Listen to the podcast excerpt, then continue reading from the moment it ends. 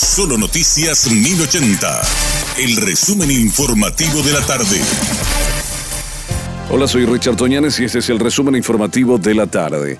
El inspector general Adolfo Ortega de la patrulla caminera, en diálogo con Radio Monumental, habló sobre la aplicación de la ley respecto a los animales sueltos en las rutas. Tenemos la ley 5016-14, que en el artículo 42 justamente habla de animales sueltos. Y se prohíbe hacer la presencia de animales sueltos en la vía pública, a los efectos de esta ley, entiéndase por animales sueltos, a los vacunos, equinos, caprinos, ovinos, porcinos, que deambulen libremente sin ser guiados por sus responsables o no se encuentren correctamente amarrados. Bueno, esa es la ley justamente que está dentro del reglamento en sí, porque es la municipalidad la, la instancia, la institución que le corresponde hacer un censo de los animales en su zona y si existe mucha proliferación de animales sueltos que, van a salir a la ruta, ellos están obligados a tener un campo comunal y los animales sueltos que se encuentren en la vía pública en infracción a esta ley serán decomisados y sacrificados por la autoridad municipal o la patrulla caminera, según el caso.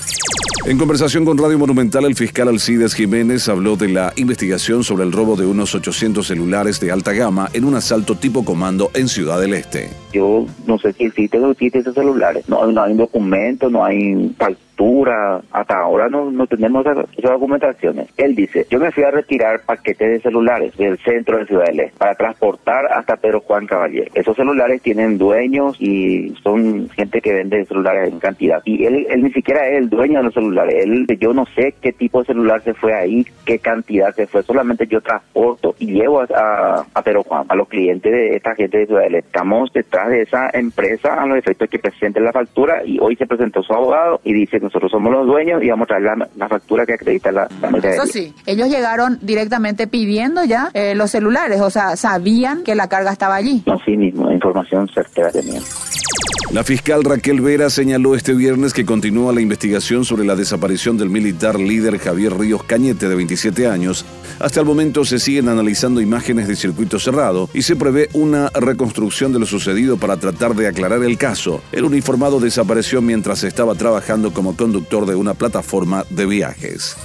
En solo tres semanas se reportaron casi 3.000 nuevos casos de chikungunya, de acuerdo al último informe del Ministerio de Salud. Asunción y Central se mantienen como los epicentros de esta enfermedad que sigue en aumento. En las últimas tres semanas se contabilizaron en total 2.754 casos de chikungunya y 22 de dengue. A la fecha existen 58 personas internadas, nueve de ellas en el área de terapia intensiva, incluyendo a un bebé de menos de dos meses de vida.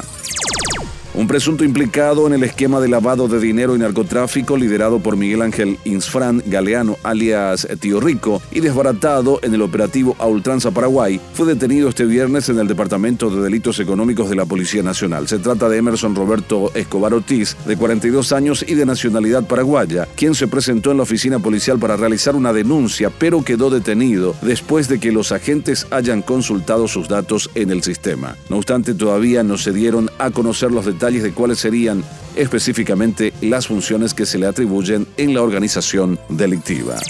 Este fue nuestro resumen informativo, te esperamos en una próxima entrega. La información del día aquí, en Solo Noticias 1080.